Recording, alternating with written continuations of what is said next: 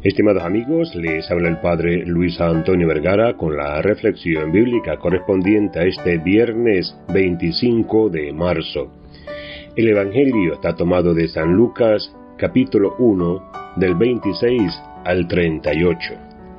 En el día de hoy celebramos la Anunciación del Señor.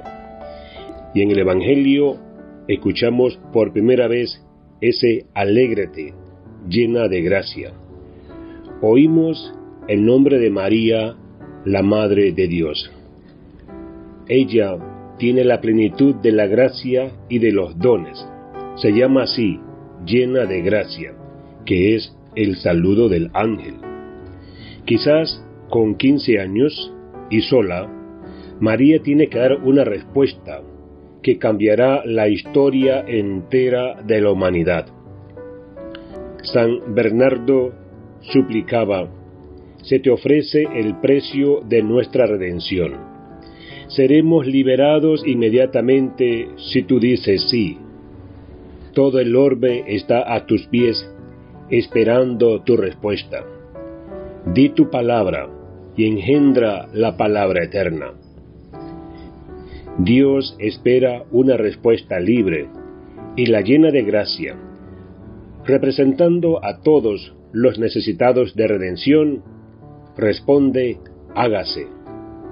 Desde hoy ha quedado María libremente unida a la obra de su Hijo. Hoy comienza su mediación. Desde hoy es madre de los que son uno en Cristo. El Papa emérito Benedicto XVI decía en una entrevista, quisiera despertar el ánimo de atreverse a decisiones para siempre. Solo ellas posibilitan crecer e ir adelante. Lo grande en la vida. No destruyen la libertad, sino que posibilitan la orientación correcta. Tomar este riesgo, el salto a lo decisivo, y con ello aceptar la vida por entero esto es lo que desearía transmitir María. Y aquí un ejemplo. Tampoco San José queda al margen de los planes de Dios.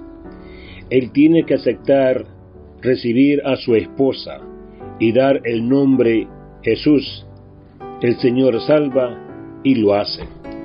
Otro ejemplo.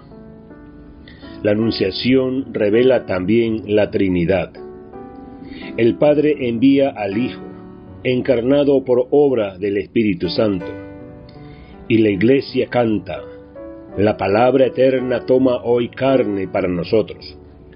Su obra redentora, Navidad, Viernes Santo, Pascua, están presentes en su semilla.